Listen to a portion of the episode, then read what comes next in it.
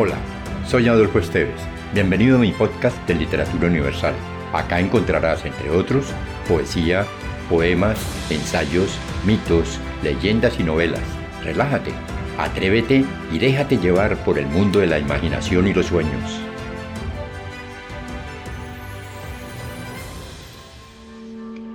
Hoy les traigo el mito chicha de la mítica Chia o Huitaca perteneciente a nuestra mitología colombiana.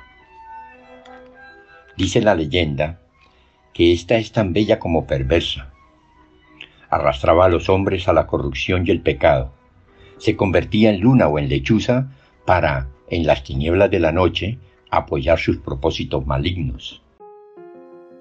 Si te gustó, piensa en alguien a quien también le agradaría viajar en este mundo fantástico y compártelo. Califica con 5 estrellas este podcast.